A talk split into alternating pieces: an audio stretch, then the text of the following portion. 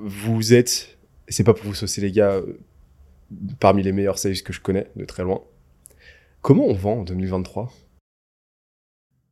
Je commencerai par dire que je pense qu'en 2023, on vend euh, en fermant sa gueule, premièrement, et euh, en ouvrant grand les oreilles, et petit à petit en essayant de comprendre non pas ce que le prospect veut, mais ce dont le prospect a besoin, parfois même sans qu'il s'en rende compte. Je sais pas si tu es d'accord avec ça, Massi. Je vais un peu plus loin parce que j'ai une philosophie à propos de la vente un peu spécifique. Moi, j'aime bien dire que se faire acheter, c'est mieux que de vendre. Un excellent vendeur, ça se fait acheter. Un bon vendeur, ça vend. Donc, comment on fait pour passer d'une étape 1 à une étape 2 Très bon format sur la phase de découverte, Mhm. reformulation. Et effectivement, déjà, le but, c'est qu'en fait, quand quelqu'un vient à toi, il n'a pas conscientisé réellement son problème. Sinon, il n'aurait pas de problème. Donc, déjà, ton rôle, c'est de lui faire comprendre que tu as compris son problème mieux que lui. Mhm. Sur cette phase, on est d'accord.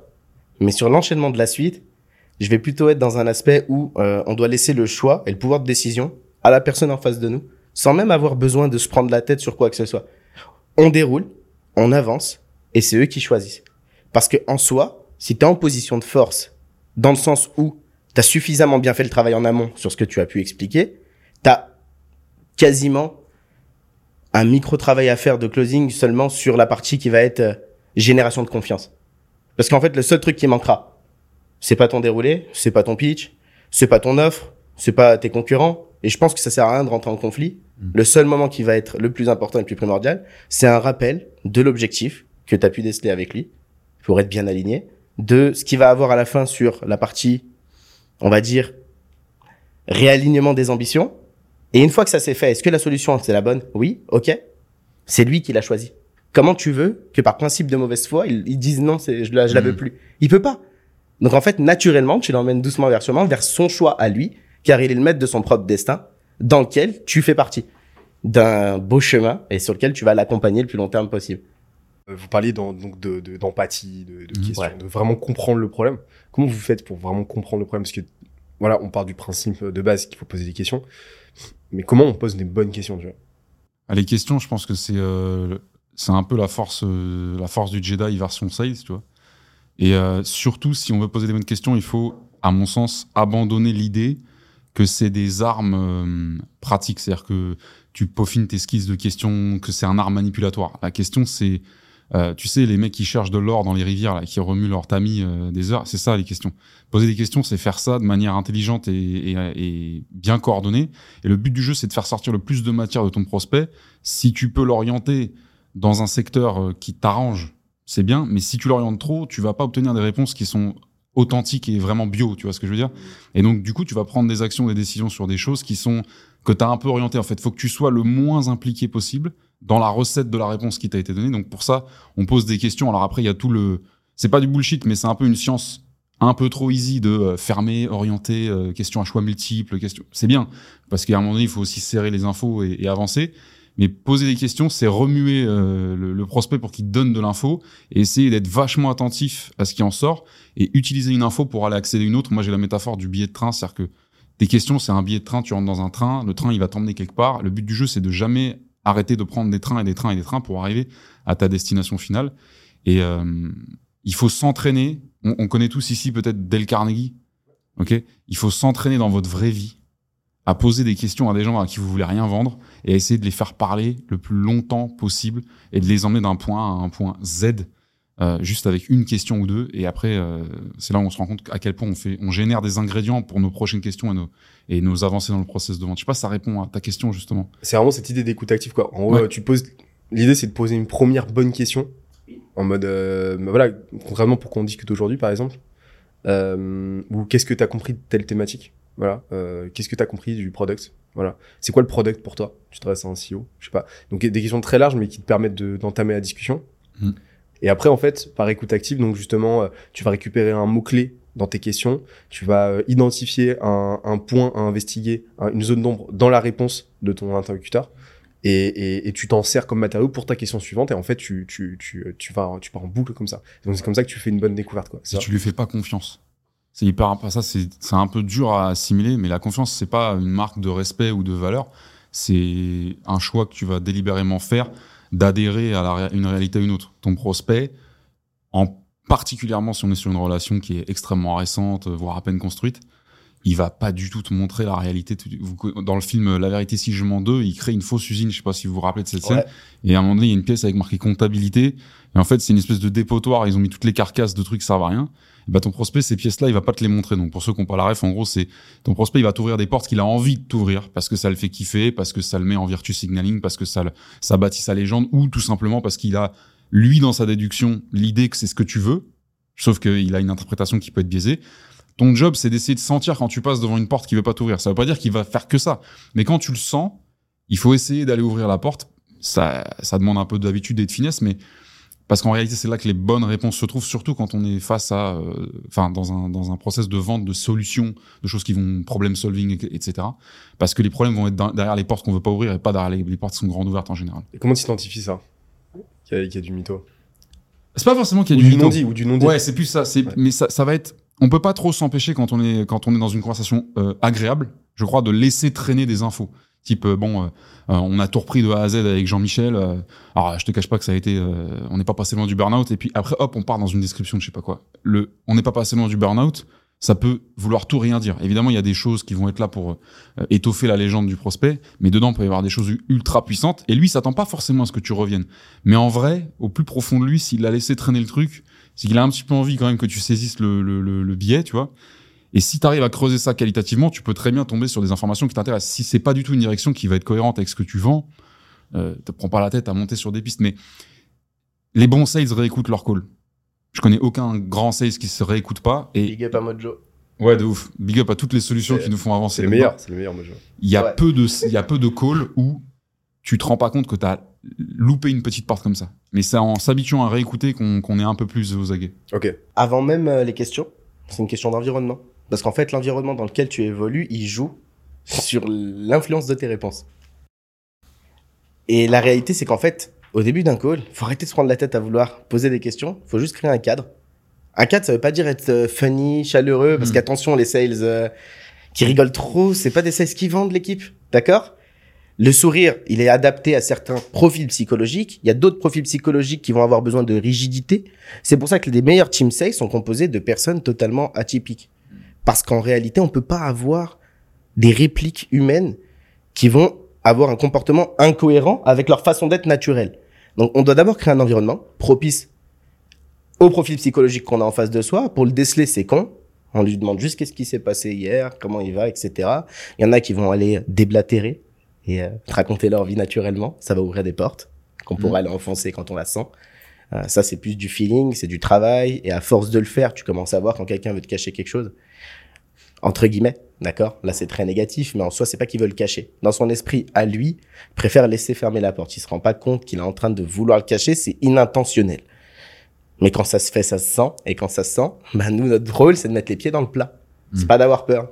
On prend sa bonne paire de balls et on y va franco. D'accord? Désolé pour les filles qui écoutent. Euh, Il y a À part- filles qui ont des paires de balles. ça, Ouais, de voilà, on s'est compris.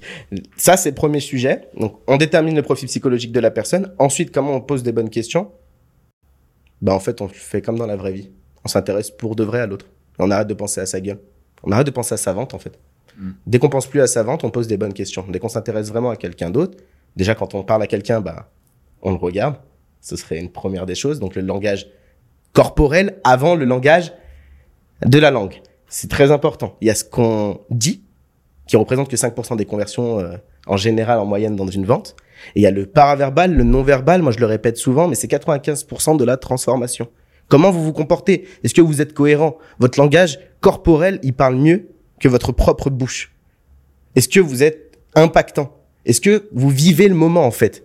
Soyez pas spectateur du moment et quand on vit ce moment, c'est impossible que quand il met du cœur, bah les gens s'ouvrent pas à toi en fait, parce que tu t'ouvres à eux avant qu'ils s'ouvrent à toi. La réciprocité fera le travail. Et parfois c'est dur parce que ouais, on a des profils psychologiques, tu le sais, Mm. euh, mec ultra rigide. Désolé, on va des, des un portrait tout con. T'adresses des DAF, ils sont un peu tendus. Ça fait partie du métier. Bah ton rôle c'est de le détendre. Et au pire, s'il veut rester tendu, bah va falloir le détendre. En fait, il y a pas d'option, les gars. C'est à lui de rentrer dans votre cadre, c'est pas à nous de rentrer dans le sien. Sinon, c'est lui qui lead. Et si c'est lui qui lead, c'est lui qui choisit, donc c'est pas vous qui vendez. Et encore pire, vous faites même pas acheter, parce que pour le coup, il va juste regarder quoi?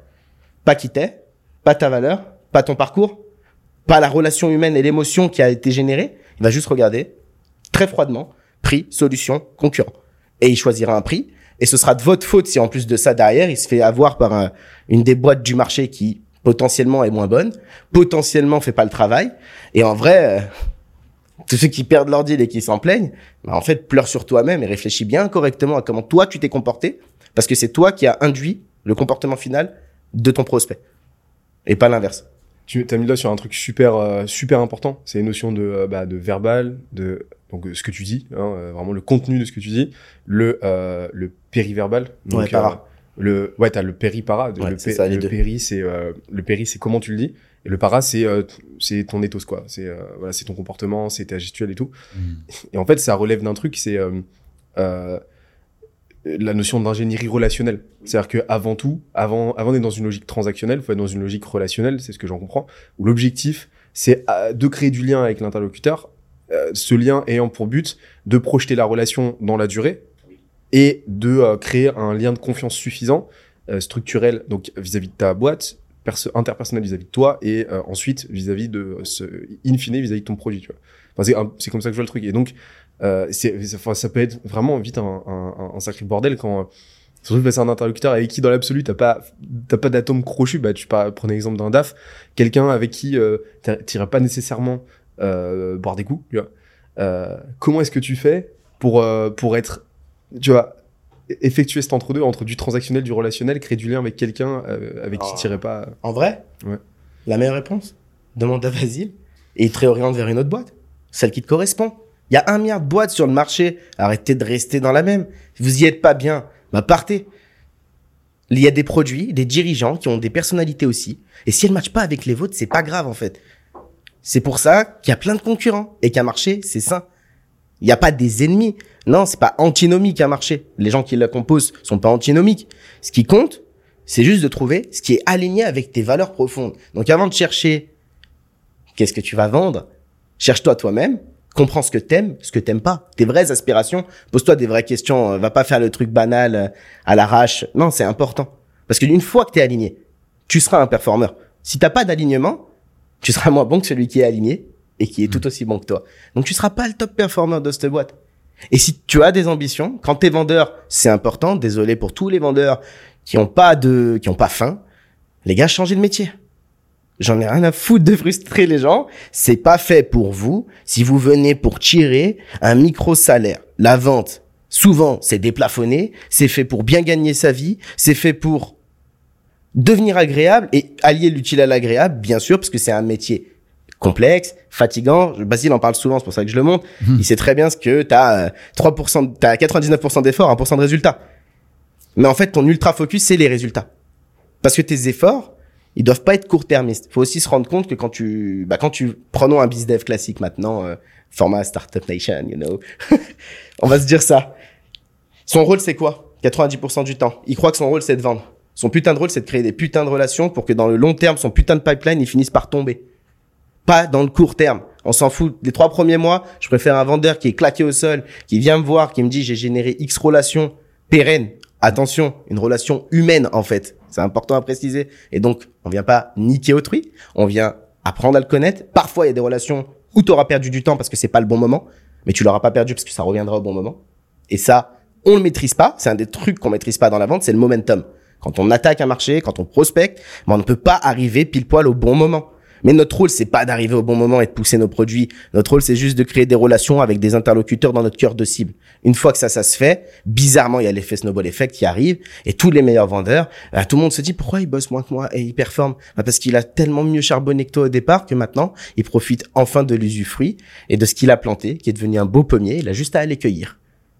Mais ça se fait quotidiennement. C'est un peu comme à l'armée. Ça fait pas plaisir à entendre à certains, mais il faut travailler.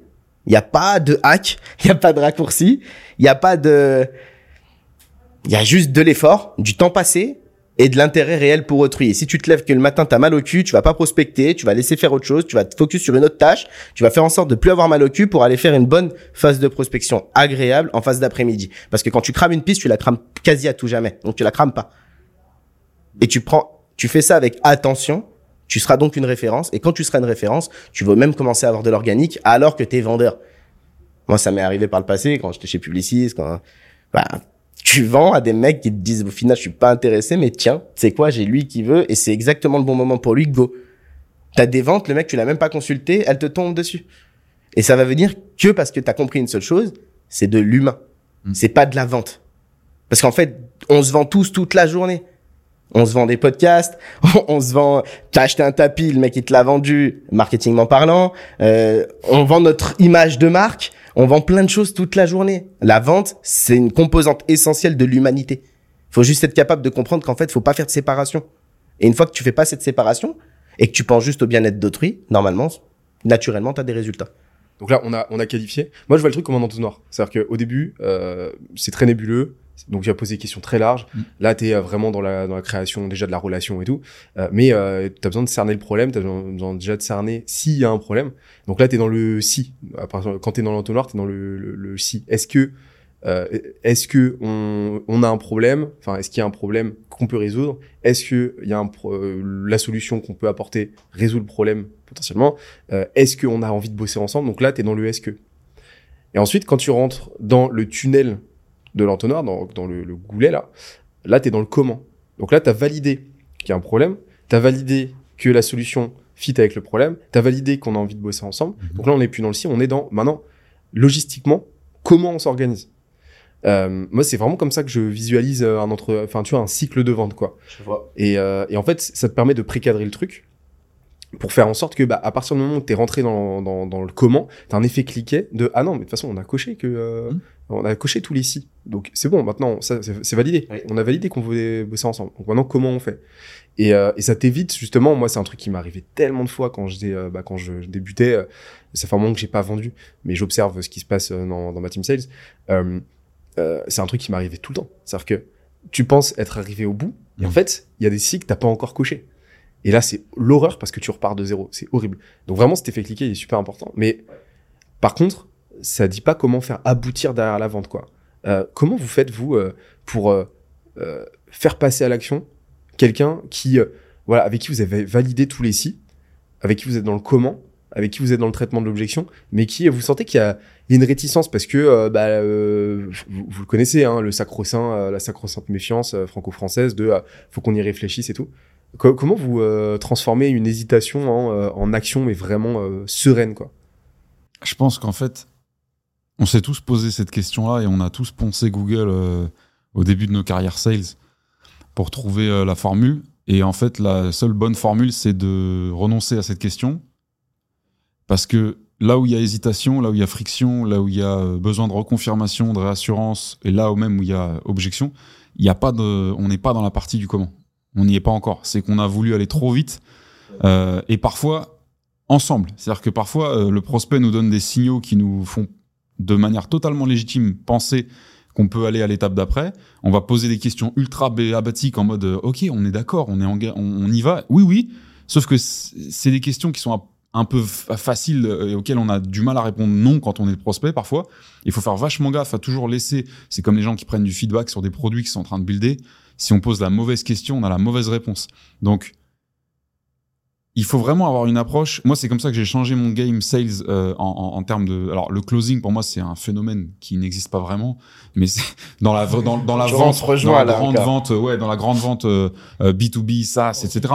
Euh, si je te vends des, des, des, des trucs à 9 euros au téléphone en one shot, oui, oui, il y a du closing, etc. Mais dans, dans, dans, dans le B2B, ça, ça c'est compagnie. Pour moi, le closing, c'est juste à un moment donné, euh, c'est comme la mort dans une vie. Tu vois, c'est pas toi qui as décidé euh, de ce qui allait se Ouais, passer. C'est une évidence. C'est la phase du réalignement, ça, ça vient naturellement, c'est normal. Exactement. Mais en dehors de cette phase-là, euh, il, faut, il faut prendre toute ta phase de découverte et de traitement comme un produit, comme un MVP. Bon, MVP ou pas, mais en tout cas un produit que tu veux parfaire. C'est c'est ça ton jeu. C'est ça ton, ton, ton, ton catalogue de talents. Et donc, quand tu arrives dans la, dans la dernière phase qui va sanctionner un peu, c'est un peu comme ton grand juré, c'est un peu comme ta soutenance quand tu passes un diplôme, cette dernière phase, tu vas manger dans la gueule des conséquences positives ou négatives de la qualité du travail que tu as fourni en amont. Si tu te fais rembobiner par le prospect et que tu es obligé d'aller cliquer des trucs en amont, c'est pas grave. C'est pas grave. Tu le fais, peut-être que tu vas casser le, le, le potentiel du deal à cause de soit de la négligence, soit de l'oubli, soit tout simplement de l'inexpérience que tu avais sur ce point. Par contre, si tu veux oser prétendre rester dans le game du sales, tu me notes ça et tu travailles dessus et tu me parfais ton jeu et le prochain combat que t'as entre guillemets avec un prospect, tu te fais pas avoir sur les mêmes clics à chaque fois. Tu comprends? Moi, je comprends pas des. Bon, c'est toujours le, le- la même définition euh, récurrente d'Einstein qui dit que si tu fais les, les choses de la même manière systématiquement en espérant des résultats différents, c'est t'as un, un petit problème. Mais sauf que c'est la vie de 90% des sales. Ils font les mêmes découvertes, ils font les mêmes qualifs, les mêmes traitements d'objections, pas parce qu'ils le veulent, parce qu'on leur impose une espèce de truc. euh, N plus 1, N plus 2, process, Mais Ils ont blablabla. quand même une responsabilité. c'est la pire chose. Il n'y a pas un vrai. métier, il y a pas un métier qui est pas plus permissionless que le sales. La Ouais. vérité, c'est, je connais aucun manager où vraiment faut être des fous furieux qui regardent tous les sales, tous les calls de ses sales. Déjà, je connais très peu de managers qui regardent les calls de le sales qui dit ah mais non mais moi je respecte mon script parce qu'on m'a dit de faire comme ça et je veux pas me faire virer. Mais c'est pour ça que je vends pas et que je close pas. Mais t'es pas sales mec, t'es juste pas t'es pas au bon endroit. Va être, va faire du fromage de brebis. euh, Enfin, fais un Change truc qui fait kiffer. Par contre, un sales qui veut taper des scores, il peut pas buter sur un truc comme tu l'évoquais tout à l'heure de ah putain je pense avoir coché ça et je me fais embominer par le prospect et pas l'implémenter et inten- intentionnellement le modifier et le pratiquer dès que possible dans un prochain call tu vois donc plutôt que de se poser la question de c'est quoi la clé de bras magnifique qu'on peut rentrer à un, à un, à un prospect hésitant pour le passer en, en phase d'a- d'accepter le deal etc attention il y a des prospects il faut accepter ça il y a beaucoup de ces qui qui, qui, qui, qui, veulent pas entendre il y a des prospects qui sont inclosables Bah oui. ils ont On vend jamais ils ont 100% tous les hein. paramètres. Ils ont même plus les paramètres que le plus le plus évident des la clients. Et tu sauras jamais pourquoi tu les closeras jamais. Donc ça, il faut l'accepter. C'est un déchet, c'est un bug, tu vois. Mais en dehors de ça, En vrai, si Voilà, si t'as de la résistance, C'est le profil psychologique. ouais, mais il y en a sont qui pas sont, faits pour il y matcher. en a qui sont. Après, il y a des mecs qui sont là, qui veulent juste regarder. Il y en a, ils sont fous. Ouais, c'est Euh, le mec, tiens, tu fais En tout comme on cas, a il y a un paramètre qui t'échappe et que tu n'auras fait- jamais, même avec euh, 5 ans de fréquentation du prospect. C'est mort. Mais en tout cas, si tu as de la résistance dans cette dernière phase, c'est que t'as pas bien bossé dans les précédentes. C'est pas grave. C'est vrai. Mais ton seul job, c'est de sortir soit en, en tu sais, t'as failli te casser la gueule et finalement t'es retombé sur tes pieds. Estime-toi heureux et surtout implémente ce que t'as appris. Et si tu te casses la gueule, bah, utilise la douleur pour te rappeler que la proche, le prochain coup, faut surtout pas que tu repasses par là. Ouais. D'ailleurs, c'est pour moi la seule bonne raison de virer un sales. C'est quand il est clair et précis pour tout le monde qu'il a commis une erreur, un oubli, une négligence évidente qui a mené à l'échec d'un deal et que le deal, enfin, le, le call d'après, il me refait la même. Pour moi, un, co- un, un sales qui fait ça, c'est une fois, deux fois, salut. Enfin, je veux dire, à un moment donné, euh, Ouais. le reste, on sait que c'est de l'impro, du freestyle et, et voilà. C'est intéressant. Moi, pour rebondir, je suis d'accord avec toi, ce que je dis souvent aux sales. Une fois, c'est une erreur. Deux fois la même erreur, c'est une grosse connerie. Une fois, c'est une erreur, deux fois, c'est une faute. C'est pas, mais ça, c'est dans tous les métiers. Hein, dans Et il faut donc être juste capable de se remettre en question et on va rentrer dans le terrain de l'ego. Mm. L'ego des sales. Mm. Grand sujet. J'ai une culture, tout le monde la connaît, sur ceux qui me suivent sur LinkedIn, c'est le no ego for bingo. c'est simple. Je le sors pas de nulle part. Punchline, elle m'a sidéré. c'est la vérité. pas le bingo, en fait. Ouais, les gars, je suis toujours en train d'innover. On va pas rester dans des trucs banals. Mais no ego for bingo. Si vous avez pas d'ego, si vous le mettez plus bas que le tapis, vous, vous le rentrez dans le sous-sol, le mec d'en face de vous, il a beau en avoir, il va rabaisser le sien. Il va se dire, le gars s'en bat complètement les couilles. Et comme il s'en bat les couilles, bah, je vais lui dire des vraies choses. Donc ça part déjà de là, pour une bonne découverte. Enlevez votre, le petit combat, la psychologique, humain. C'est moi qui gagne, c'est toi qui lead. On s'en bat les couilles qui lead. Ce qui compte, c'est qu'on oriente le sujet sur ce qui nous intéresse. On n'en a rien à foutre de la dynamique psychologique qui se cache derrière. Ce qui compte, c'est ce qu'on peut en faire ressortir. Pour reprendre ce que tu as dit, grave, grave d'accord avec toi, et pour reprendre ce que toi t'as dit, parce qu'en fait, ce que tu fais ressortir, c'est que c'est un problème de process. En réalité, c'est même pas un problème de sales. Et souvent, comme dans beaucoup de choses dans le monde, c'est souvent ceux qui sont en bas de l'échelle qui ramassent. Mais le problème, il est stratégique. Le problème, il vient d'en haut. Ces gens-là qui veulent pas se remettre en question, parce qu'en gros, ils ont foutu un putain de process éclaté au sol, et j'en vois toute la journée, donc j'ai l'habitude. Il est, mais il fait forcément foncer droit dans le mur, il crée de l'usure, il crée de la fatigue, il crée pas de plaisir. Et vendre, c'est cool, hein. C'est pas, je sais pas pourquoi, euh, en France, on a transformé ça comme une sorte de cauchemar, un enfer euh, sur Terre. Vendre, ça tue. Vendre, c'est juste découvrir des gens, faire du kiff, apprécier autrui et apprendre à les Ça- connaître. Ça, c'est la vente type. T'es passionné par euh, les pizzas, t'es napolitain et avec ton frère jumeau, t'ouvres une pizzeria où tu mets euh, ce que tu veux dans les pizzas, tu l'appelles comme tu veux, tu t'éclates tous les jours et t'es amoureux de tes clients. Ça, c'est la vente comme toi et moi on l'entend. Sauf que la vente, comme on la pratique dans 99% des boîtes, des startups et tout, c'est du Domino's, du Pizza Hut et compagnie. Il y a Exactement. aucun mec qui assemble des Domino's Pizza qui s'éclate dans son taf. Mais pourquoi le- tu vois ce que je veux dire? Parce, qu'on, parce que c'est comme tu dis, ça vient, ça vient d'en haut, c'est processisé par des gens qui n'ont pas de skill et qui veulent des choses scalables, ce qui pourtant est possible tout en faisant de la qualité. Mais encore une fois, je reviens sur le truc de permissionless du sales. J'ai jamais vu un sales qui a pris une initiative qui paye, qui s'est fait virer ou à qui on n'a pas autorisé de, de, de, bah, de scaler dans sa, sa propre pratique sa- son, son initiative, voire de l'implémenter dans toute la team. Tu vois. Je suis d'accord. En vrai, les sales, c'est les gens les plus libres d'une boîte. C'est juste que comme la moindre, la- le moindre mouvement, la moindre initiative Surveiller. Non, mais surtout, a, une- a un impact financier, en fait. Le sales, quand il fait un bon mouvement, il y a de l'oseille. Quand il en fait un mauvais, il y en a pas, tu vois. T'as t'as une aversion à la perte, quoi. Exactement. C'est-à-dire que euh, for- forcément, euh, quand t'es euh, quand t'es cantonné à une base- baseline même médiocre de euh, 10% de closing, Ouais. euh, et ben euh, t'as une aversion énorme à euh, tenter quelque chose qui potentiellement va faire baisser cette baseline. Et euh, donc je pense que ça a fait, euh, c'est ce qui fait tétaniser euh, No risk, no win. sales, quoi. Si t'es Ouais, à bien 10% sûr. de closing, pose-toi plutôt la bonne question de ça va durer combien de temps Je serai, je serai quand à 5. Donc en fait, c'est vivement, c'est le Ouais. pire moment Ah non, pour ne pas tenter quelque chose. Ouais, c'est Et euh, ça, j'en vois beaucoup trop euh, sur l'aspect sécuritaire de la- du sales. Le problème, c'est pas un problème de performance. Le problème, ça reste encore un problème de process. Et d'ailleurs, toi, tu vois la vente en entonnoir. Moi, je la vois comme un losange. Ok. En fait, point de départ, on a un faux problème énoncé par un prospect. Mhm. On le fait ressortir. On en a plein. On va sélectionner, faire ressortir et ensuite refermer. Ok. C'est plus comme ça que je le frameworkise, même si j'en ai pas encore parlé, mais je le ferai. Ok. Ouais. On fera un combat de framework. euh. Ouais. Non, mais dans le sens, je pense ce qu'il veut dire, c'est comme tu es obligé de Ouais. creuser, Ouais. tu vas élargir ton- Ouais, c'est ça. T'élargis avant de ouais, tu fais tes fouilles en fait. Alors que si tu prends un funnel, en réalité, c'est, ça, ça fait vraiment juste je viens fermer. Ouais, Mais oui. c'est pas vrai parce que quand il arrive, le prospect, il vient vraiment d'un point et il vient pas d'une zone d'horizon.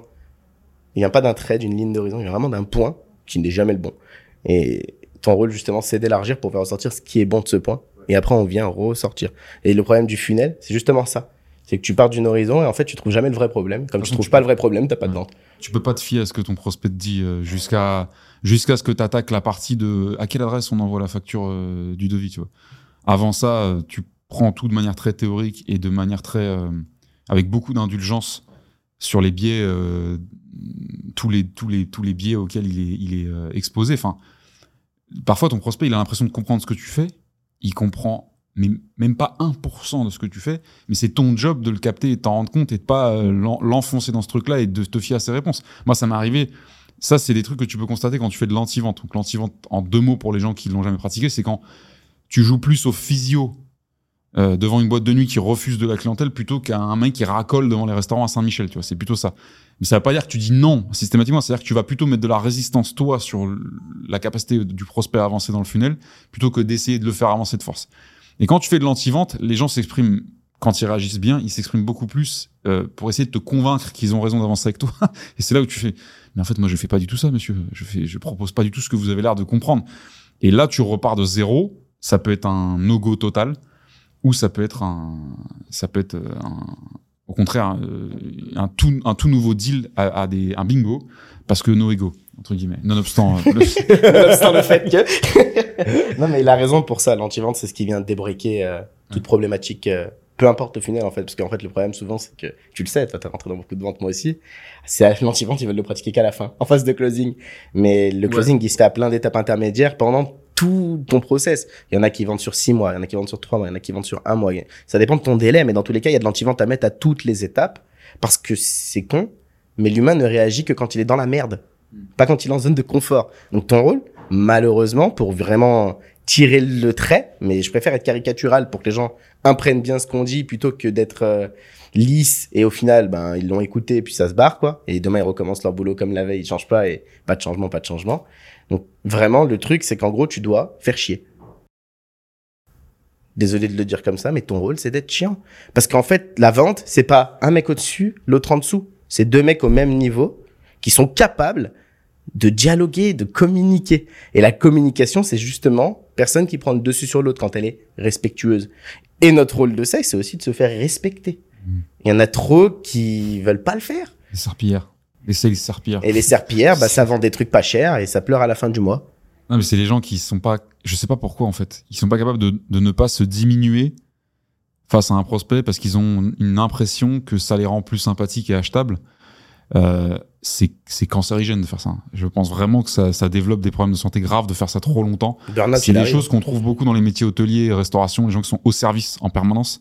Ça développe des trucs très violents dans le long terme, dans les cerveaux, dans les organismes et tout, parce que c'est très mauvais de systématiquement se foutre en, en paillasson, en serpillère, etc. Ah, ça fait l'anxiété de fou. hein. Ouais, ouais, non, c'est vraiment pas bon pour la vie. Donc ne faites pas ça en fait. Soyez juste vous-même. Et puis quand par contre vous avez un point d'humilité évident sur un sujet parce que vous comprenez rien à un truc qu'on vient d'aborder avec votre prospect, laissez-vous laissez-vous euh, par le prospect et soyez humble de manière organique quoi. Mais cherchez pas à avoir l'air inférieur parce que c'est c'est pas pour autant qu'on va vous acheter quoi. On t'achète pas parce que t'es gentil.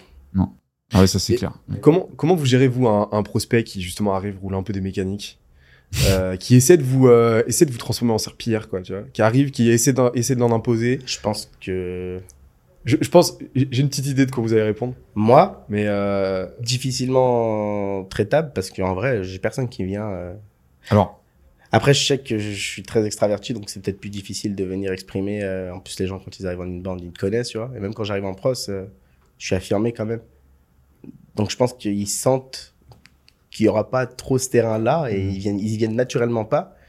Et quand j'étais plus jeune, on va dire, genre il y a 10 piges, euh, ça, a, ça a pu m'arriver une ou deux fois, mais un petit recadrage s'impose, euh, tout amicalement parlant et respectueusement, cordialement, quoi. Mais euh, le recadrage, il est très simple. Celui qui veut te faire passer pour une serpillière, ça dépend sur quelle thématique, comment il l'aborde. Il y a aussi des niveaux d'intensité, je pense. Mais euh, tu lui fais comprendre.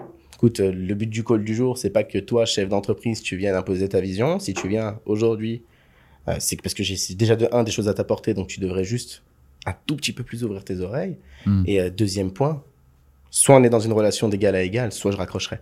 Et je te souhaiterais une très bonne journée parce que je ne préfère pas travailler avec toi. Non, mais c'est évident en fait. Mais euh, par contre, je pense que beaucoup braillent et disent que euh, ils ont une capacité d'élimination de prospects. Élimination, pour moi, c'est il y a un deal potentiel. Il va falloir passer par des, des, des figures d'acrosport, euh, de déviation de sa personnalité et de, et de sa dignité. Euh, mais on sait qu'il y a un deal potentiel. Et euh, la capacité d'élim- d'élimination, c'est juste de dire, euh, c'est pas moi le bon sales. Sauf que si tu te vends euh, pour ta propre, enfin j'en sais rien. Normalement, si on te met en face, moi, si, dans les boîtes où j'ai été, où j'ai été sales et où il y avait des gens qui bookaient pour moi les rendez-vous, etc. Si je tombais sur un prospect de ce type-là, c'est qu'il y avait déjà un mauvais travail qui a été fait en amont. Ou SDR. ça peut arriver qu'en fait la personne qui se présente au rendez-vous soit pas celle qu'on a bookée. Mais bon, mais euh, plutôt que d'aller mettre en péril les potentiels deals futurs qui pourraient être passés avec d'autres interlocuteurs des deux côtés, il, il faut juste désactiver l'interaction. Si moi je suis en face d'un prospect, rouler des mécaniques ça me dérange pas. Ouais, Moi, rouler des mécaniques, je t'envoie des, je t'envoie des cacahuètes et je, rigole un petit peu, je te regarde jusqu'où tu vas. Mais en- au contraire, hein, pour les sales, c'est un peu, C'est un peu de la dark force, mais un prospect qui, est- qui a de l'ego, qui roule des mécaniques et qui veut vous impressionner, c'est, ça fait partie des plus simples à closer. Il dira Ça- jamais non à la fin. Non, mais il suffit juste de lui, de, le- de, le- de continuer à le faire parler sur les trucs où il, est, où il veut bomber le torse. Vous allez être son meilleur pote. Encore une fois, Dale Carnegie, les gens se rappelleront pas de ce que vous leur avez dit, mais de comment vous les avez fait se sentir. Quelqu'un qui arrive avec un problème de compensation et de bombage de torse, c'est la cible rêvée pour un, un sales un peu intelligent qui a envie de d'utiliser les- le rapport et la, enfin les défauts et la force du prospect contre lui entre guillemets. Après, on vend pas si on veut douiller quelqu'un. Euh, ce que vous vendez, ça doit toujours avoir de la valeur. Mais pour revenir, donc pour les, les, les rouleurs de mécanique, ça c'est pas trop un sujet. Par les gens qui ont pas de respect, qui ont un problème de hauteur, d'équivalence des forces et de respect d'autrui, moi je parle pas avec des gens comme ça. Donc en fait, si vraiment ça atteint des sphères euh, impensables, Voilà, ça, je te là. démarre comme je démarrerais n'importe qui dans la rue qui se permettrait euh, d'outrepasser les règles de la bienséance normale. Par contre, si c'est juste des espèces de petites manifestations basiques et puis tu sais en call, visio, c'est c'est un peu, euh, c'est un peu. Mais si je décide que là il va me bouffer et que en plus de ça il va générer un sale momentum dans ma journée, parce que moi je suis assez nerveux, c'est-à-dire que quand tu m'énerves, tu vas, ça va pas forcément se voir au moment où on interagit, mais dans ma journée je vais être énervé longtemps. Si je sens qu'il est en train de créer du dégât euh, sur, sur, sur tout ça, c'est ma responsabilité de couper pour les bonnes raisons. Et ça m'est déjà arrivé, moi, d'envoyer un, un connard, pour appeler ça de manière euh, totalement légitime, à un pote à moi qui gère quasiment que ce genre de profil-là, qui fait pas le même business exactement que moi, mais qui, qui l'a closé avec grand plaisir, parce que lui, c'est son game, tu vois, de prendre les, prendre les ronds aux gens qui sont sur des profils un peu comme ça. Mais on peut, je vois pas comment on peut vendre à quelqu'un avec qui on s'entend pas. Je vois pas où, où, est- enfin, ça a dû arriver à des gens par accident, mais c'est, tu sais, c'est comme euh, avoir un client, les clients supportables dont on parle tout le temps sur LinkedIn. Le mec qui paye à 25 euros euh, euh, un produit qui en vaut 8000 et qui envoie 18, MS, 18 SMS par jour et qui paye pas en temps et en heure. C'est exactement pareil. Comment tomber sur un prospect qui vous, qui vous, qui vous crée de la friction comportementale et qui vous insupporte, n'allez pas dans le. Et vous savez même pas si c'est pas mutuel, hein, si c'est pas euh, autant pour lui que pour vous. Ouais. Donc n'allez pas dans le truc, ça sert à rien. On n'est pas là pour se faire des amis, on est là pour faire des chiffres d'affaires. Le chiffre d'affaires, il se avec les gens qui sont en capacité de nous payer parce qu'ils ont constaté notre valeur et qui nous font confiance. Je vois pas, en partant de cette équation-là, comment on arrive à du chiffre d'affaires. Mais après, ça c'est. Même pire, hein. Souvent quand t'es sales, alors là on parlait en tant que fondateur d'entreprise, etc., euh, Ouais. qui gère son bébé, donc c'est un peu plus facile, je comprends, je suis d'accord avec toi. Bah, Mais tu- quand t'es tu t'en sales, t'es toi-même. rentré là-dedans, t'as bien raison, c'est plus Ouais. compliqué. Parce que la notion de est-ce que je dois aller chercher le deal, c'est pas ta boîte, c'est pas ton bébé. Moi, je Bah- dis si, si vous vous faites emmerder par votre boss ou votre N plus 1 parce que vous avez coupé court sans créer de violence, sans créer de, de conséquences négatives, vous avez coupé court avec un prospect qui vous matchait pas boîte. du tout et qu'on vous emmerde, barrez-vous de la boîte Voilà, instantanément. on sait s'est Mais bien instantanément. Vraiment. Merci, bonne journée. Donc ouais, toujours remettre le point de respect et au pire on fait une passe dé au copain qui a plus euh, un profil différent d'une autre et que ça dérange pas de- d'échanger avec ces personnes-là. Comme ça au moins on crée pas de dégâts dans l'entreprise quand on est vendeur. Mm. Puis Et des fois, c'est des juste du hasard. hein. Ouais oui. Le type, il va se, ou, ou la nana, elle va se comporter d'une manière bizarre avec nous. On change d'interlocuteur, Rien à voir. il y a plus de sujet. Et donc, la personne que vous avez envoyée après vous, elle va dire, mais euh, C'est moi, d'ailleurs il c'est- s'est rien passé, il était adorable avec moi. C'est ça qui est Cherchez pas à comprendre. C'est, ça s'est passé comme ça. Point. Voilà. Tout ce qu'il faut, c'est pas créer de mauvais, euh, de mauvais momentum dans aucune direction que ce soit, dans la vôtre, dans la sienne et dans celle de la boîte pour qui vous travaillez potentiellement. Comme ça, t'impactes pas ni l'expérience prospect, ni l'expérience client pour la suite, ni euh, tout ce qui pourrait driver la performance de l'entreprise. Mais tu t'es fait respecter, ce qui est quand même la base dans la vie du quotidien. Donc, euh, professionnellement, ça marche aussi. Et euh, vous recommanderiez quoi Genre vraiment un, entre- là, un entrepreneur, pas un sales, Ouais. euh, qui connaît son produit.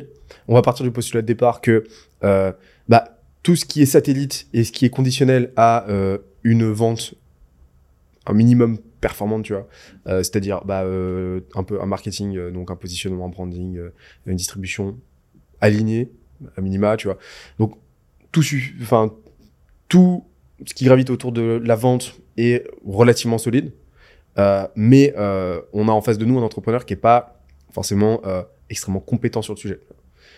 Il arrive sur une planche qui est déjà plutôt plus ou moins savonnée, il va pas faire face à un mur, mais c'est pas c'est pas le plus c'est pas le plus compétent. Il est pas non plus complètement manche, tu vois, mais il, il manque des bases. Vous lui vous lui diriez quoi là pour enfin qu'est-ce que vous lui recommanderiez quelques quelques tips concrets méthodologiques pour euh, appréhender ses prochaines ventes de façon plus, euh, plus sereine, un petit peu plus cadrée, un peu plus cadrante, et euh, maximiser ses chances de closing.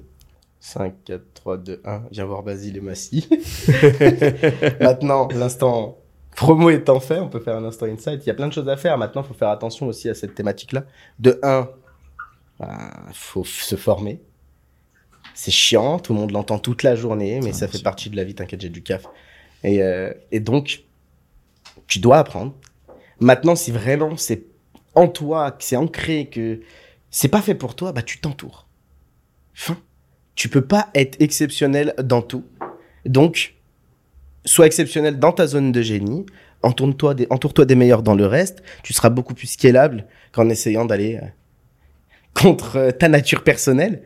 Et c'est pas le but du jeu, parce que si tu le vis comme une souffrance, ne le vis pas tout court. Ça revient au même que ce qu'on disait dans la notion d'irrespect. Euh, L'irrespect, c'est envers autrui. La souffrance envers soi-même, elle doit pas être vécue. Alors attention, pas de discours de fragile ici. Faut quand même euh, de la douleur. Mais il y a un mot entre, il y a un, un monde entre douleur et souffrance. Se faire mal, c'est bien. C'est comme au sport, on se fait mal, on se fait mal pour avoir des résultats. Mais si on le vit mal, si on le ressent mal, arrêtons-le. Hmm. Parce que ce sera 100 fois plus anxiogène que de prendre quelqu'un qui est le meilleur sur le sujet. Et qui lui le vit bien. Parce que toi, pendant ce temps-là, bah, tu peux développer ce que toi, tu sais vivre correctement et agréablement. On n'est pas les meilleurs dans tout, on est juste les meilleurs dans notre zone de génie. À vous de l'exploiter de la meilleure des manières sans se prendre trop la tête. Ouais. Moi, je ferais la, distinction entre deux, euh, par rapport au portrait que tu, tu faisais de l'entrepreneur. Il y a l'entrepreneur qui est handicapé pour vendre, dans le sens le plus total. C'est-à-dire que c'est pas possible. musique assez bien en général. C'est pas possible du tout. Et euh, je lui en acquiers aucune responsabilité, je n'en attribue aucune responsabilité. Et puis il y a l'entrepreneur qui est juste pas ouf. Donc ça, ça ressemble plus à ce que tu avais l'air de dire, tu vois.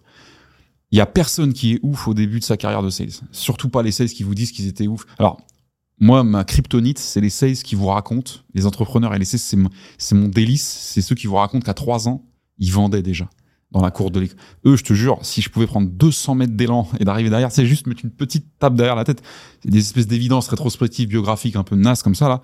Personne n'est vendeur par nature, dans le sens où la gouaille, le, le baratin, la mise en valeur de choses, le storytelling, qui sont des compétences qui peuvent servir à la vente en fonction de ce que vous vendez, c'est très cool. Mais c'est pas du tout ça la vente. La vente, c'est la compréhension et l'aide à la, à, à la décision de vs quelqu'un qui, qui se met en face de nous et qu'on a attiré. Tu parlais de, on a posé un branding fort, etc. Donc, si l'entrepreneur il est pas ouf, il faut déjà qu'il se dise, mais c'est comme dans plein de choses, c'est pas parce que ton premier jour à la salle, tu te mets entre deux bodybuilders à 150 kilos chacun euh, qui, qui sont dans des, des euh, musculaires que t'atteindras jamais, qu'il faut t'arrêter.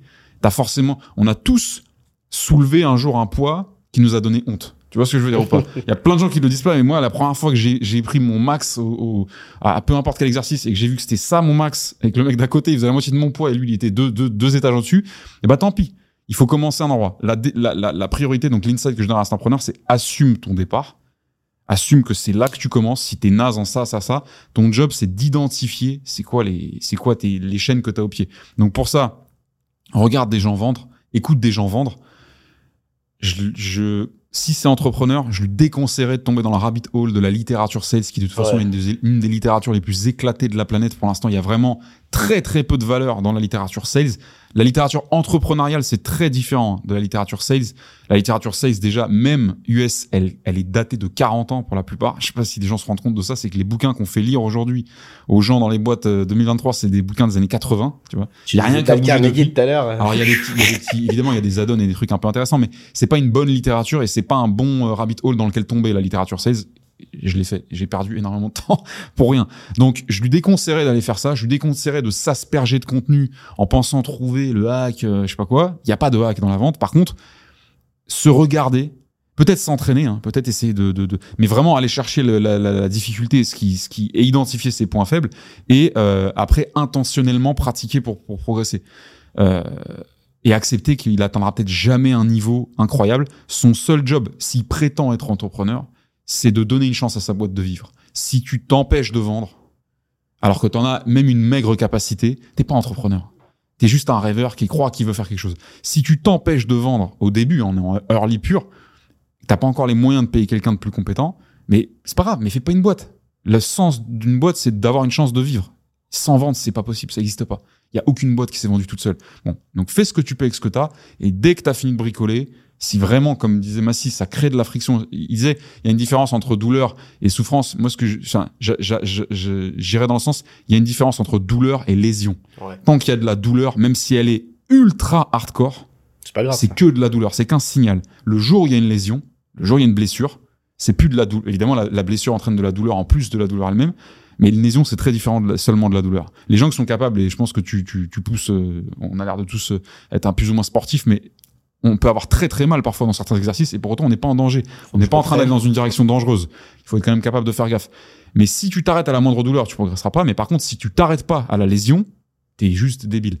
Donc, même si c'est extrêmement douloureux pour un entrepreneur de vendre au début, t'as pas le choix, mec. Si t'as voulu lancer ta boîte, tu dois vendre. C'est ton job numéro un plutôt que de développer la nouvelle features, de parler de je sais pas quoi. Mais dès que t'as la possibilité, soit tu te formes, comme disait Massy, soit tu te fais aider, externaliser, internaliser, c'est toi qui décides de quelle branche tu veux solliciter. Donc vraiment, l'insight que je donnerais, c'est démerde-toi pour survivre le temps que tu génères le cash pour embaucher ou payer quelqu'un pour le faire à ta place. Et après, crois-moi, le soulagement, il va être euh, x10. Mais c'est super libérateur ce que vous dites depuis tout à l'heure et la votre philosophie de la vente. Parce que euh, là où justement euh, les livres, la littérature sales dont tu parles a tendance à packager une méthodologie euh, très... euh, bah, Oh, c'est US Market en plus, ce qui Ouais. n'est pas adapté à la France. Il faut le dire tout de suite. ouais, l'ingénierie relationnelle euh, n'est pas du tout la même, euh, déjà culturellement parlant. Non. La Mais- France, c'est très atypique à un niveau mondial. hein. On Ah, est un de des fou. pays les plus anxieux quand tu Ouais. reçois un vendeur, hein, euh, faut le dire. Mais t'as t'as un effet de potentiation de malade. C'est C'est-à-dire que euh, C'est que discuté- quand t'es bon, bah, t'as un, Ouais, mais t'as un levier. Mais euh, la potentiation, elle se joue dans, euh, bah, par exemple, enfin, tu, tu, euh, si t'es un bon sales en France, tu te retrouves dans un milieu anglo-saxon par la suite. Ouais. Mais, euh, C'est exceptionnel. mais là, là, tu t'e- t'exploses tout, parce qu'effectivement, c'est beaucoup plus straightforward, On- ça va on beaucoup y plus, viendra. euh, on y viendra. mais, euh, euh, mais c'est libérateur ce que vous dites parce que là, en gros, ce que vous expliquez, c'est que l'idée, c'est pas de reposer comme euh, les livres vont vendre sur euh, des euh, méthodes euh, playbook sur étagère, euh, suit le script point par point. Non, non, c'est pas la straight line de, euh, de Journal Belfort qui euh, a ses avantages. Voilà, faut, faut s'en faire une boîte à outils éventuellement, mais faut pas appliquer le truc bête et méchamment, bêtement et méchamment. Mais euh, ce que vous dites, c'est que en fait, la vente, c'est des premiers principes. C'est la base. C'est des premiers principes. c'est de l'écoute active. C'est de la pure empathie. euh, c'est euh, l'alignement dont vous parlez entre problème solution. Euh, c'est euh, de l'ingénierie euh, relationnelle, euh, s'assurer que effectivement il y a une confiance qui est créée, il y a une cohérence dans les propos, euh, il y a euh, et puis il y a une projection mutuelle vers un avenir commun en fait. Euh, on en revient, on en revient à ces choses là quoi. Et, et l'objectif maintenant c'est de euh, s'assurer que le dialogue à tout moment permet cette belle euh, permet cette belle euh, belle avancée mutuelle mais euh, mais euh, mais je pense que ça c'est libérateur justement pour quelqu'un qui euh, qui euh, qui est néophyte en vente et qui a ce besoin de vendre de se dire putain euh, je ça m'est accessible Mais bien sûr. ça ça rend potentiellement la progression c'est-à-dire passer du 0 à 1 potentiellement facile enfin Franchement, c'est un des métiers où tu peux passer le plus facilement du 0 à 1. Faut juste te confronter, t'analyser Ouais. et, après continuer d'évoluer. Par contre, le fait qu'il y ait moins de méthodes va faire que potentiellement passer de 1 à 2 et de 2 à 10 va être un petit peu plus compliqué parce que bah, t'as pas de euh, pas de, de, de programme d'entraînement en tant que tel Mm. sur lequel euh, te reposer. Par contre, bah moi ce que je recommande aux, C- enfin aux entrepreneurs qui nous écoutent, si votre objectif là à court terme c'est de vendre, si vous êtes en objectif cash et vous êtes toujours en objectif de cash, bah en fait euh, entraînez-vous comme en sales. Euh, faites du, euh, trouvez-vous un sparring partner avec des, euh, des entrepreneurs, des pairs à vous. Faites, faites du sparring en fait. Par contre, Faites- des gars qui ont un honest feedback, hein, parce que si, euh, Ouais. s'ils ont la langue dans leur poche, ça va te faire parfois Ouais. freiner. Mais t'enregistres tes appels, tu Mais tu réécoutes, t'analyses et tu- sois ouais. critique envers toi-même. Ouais. Soit ton propre sales en fait. Mm. Et, euh, et, et, et, et- et mécaniquement, tu vas progresser. Par contre, c'est sûr que si tu te reposes que sur le peu de leads que tu génères, en tout cas au début, pour euh, assess tes capacités à vendre, euh, bah forcément, la loi, enfin la, la, la valeur numéraire, la quantité euh, de, de, de tes interactions est pas suffisante pour te permettre de progresser suffisamment vite, quoi. Donc euh, ouais, moi c'est, moi en tout cas c'est ce que je, c'est ce que euh, si je rembobinais euh, il y a 4 ans, Mm. c'est, euh, je pense que c'est c'est c'est ce que j'aurais tendance à implémenter et ça me ça me permettrait de vendre plus et plus cher. Tu vois. Alors, Ouais. Cherche pas à être le meilleur, cherche juste à faire. Et après, tu chercheras à devenir meilleur. Éviter, la, hein. la vente, alors je dis ça, euh, moi j'ai été sales, et, euh, mais la vente c'est pas une qualité. hein. Non. C'est-à-dire que c'est pas un pouvoir, c'est pas une qualité, c'est pas une onction divine euh, qu'on te donne et qui te sépare du commun des mortels. C'est juste un hasard pur que toi tu sois compatible. Alors attention, hein, il y a plein de sales, tu les prends, tu les changes de secteur, tu les changes de type de persona, tu les changes de complexité de produit, tu les changes de B2B, B2C, machin, ils s'écroulent et c'est là où les vrais sales qui sont normalement nécessairement résilients, normalement tu peux pas survivre dans le sales si t'es pas un peu résilient. Faut rappeler quand même aux gens que le sales tous les trimestres c'est zéro. hein. C'est t'es monté à 800, 300 k, 4 millions, boum, tu Même redescends à les mois, zéro et tu remontes. Même et tous boum. les mois, ça dépend de la Ouais, tous les mois. Alors pire. tous les mois, faut vraiment avoir envie de rendre tes sales, tes sales dépressifs. Ça existe. hein. attention, Grand je, groupe je, je sépare les BDR et les, tu vois, les, les Ouais, mecs mais qui grand groupe vraiment, c'est vois. pas trimestriel, mon Mais donc, c'est des gens qui sont nécessairement normalement résilients. En tout cas, je, je pense.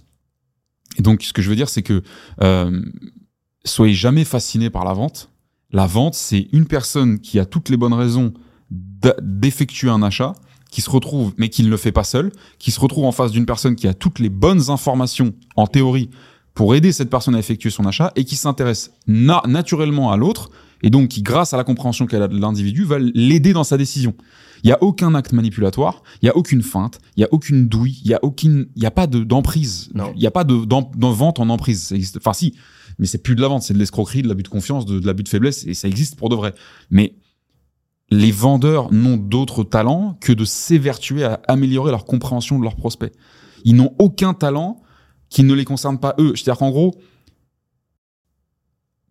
c'est un peu comme si tu t'essayais de, de rentrer du stoïcisme dans, dans, dans, dans ça. C'est tant que ça te concerne pas toi, en tant qu'entrepreneur ou vendeur qui veut t'améliorer, tant que tu parles de ton prospect, t'es pas en train de regarder le bon truc. Si tu crois que tu vas euh, le changer de sens, le manipuler, lui générer de la confiance, tout ça, c'est des conséquences naturelles du seul et unique fait que tu es bien dans tes appuis, que tu sais travailler pour comprendre. Et le seul job d'un sales, c'est de comprendre c'est quoi la situation actuelle et la volonté de ton prospect, sans aucune intention de l'influencer, sans aucune intention de l'aiguiller ou quoi que ce soit, juste d'avoir la vérité. Tu vois? Si tu sais que euh, euh, Timothée, quand t'étais en CM2, il voulait pécho euh, Sonia, et que toi, tu as un moyen d'arranger le coup entre Timothée et Sonia, le jour où tu sais que Timothée il veut pêcher Sonia et que tu sais que Sonia elle est open, tu sais que t'es de la valeur sur patte. Et les deux, ils s'ignorent, ils savent pas. Tu vois, je sais pas si la métaphore était bien choisie, mais elle était un peu récessive, mais C'est sans le vécu. T'es le seul mec qui sait. Non, mais on a tous été des. Je pense que beaucoup de ça, ils ont été des entremetteurs à un moment donné. T'es le seul sur Terre qui sait que les deux devraient se parler. C'est, on peut pas résumer la vente mieux que ça. Sonia, c'est le produit. Alors, là, me tombez pas sur la gueule. Non, Timothée, c'est le produit. Enfin, Métaphysiquement, là, tu c'est métaphysique, là, comme réflexion. tu vois. Et il y a- quelqu'un qui crève d'envie de, de- d'atteindre, tout, tout, tout le bénéfice et toute la valeur que propose le produit. Et toi, t'es le seul à savoir que qu'il faut que ça se passe. Tu crées le pont. T'as as besoin de manipuler personne. Tu peux faire preuve de tact parce que euh, tu vas tomber, on parlait de profils, de communication différents. Tu, tu vas pas massacrer ta vente parce que tu arrives avec ton truc, avec ton ta personnalité ou quoi. Mais ton seul job, c'est de mettre les deux l'un en face de l'autre à un degré de compréhension suffisant. Basta. C'est tout. Il y a pas de talent, il y a pas, enfin, du talent comportemental et, et- et intellectuel certainement, mais qui va aussi. euh, demain t'es pianiste, qui va jouer aussi parce que t'es pianiste, c'est pas parce que t'es sales, tu vois. Donc, bien qu'étant sales, je déconseille aux gens d'être fascinés par les sales Ah bah et oui. plutôt de considérer que c'est juste des gens qui qui sont vitaux pour la survie des écosystèmes et qui mettent au service des entreprises qui prétendent avoir envie de survivre et de croître leur temps et leur capacité à mettre en sur le même canal quelqu'un qui veut acheter et quelque chose qui peut être acheté, c'est tout. Ouais, De toute façon, c'est tout, tout, tout n'est que système et question d'alignement. Le problème Exactement. des gens, c'est justement qu'ils veulent, en France, hein, je précise, séparer euh, le sales du reste. Ça fait juste partie d'une des briques qui compose votre belle maison entreprise. C'est tout. Euh, D'ailleurs, moi, mon problème majoritaire au quotidien quand on est en gestion client, l'alignement marketing sales, CMO directeur co. Hmm.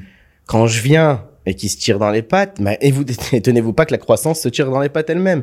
C'est con, mais s'il n'y a pas d'alignement, mais il y a rien derrière.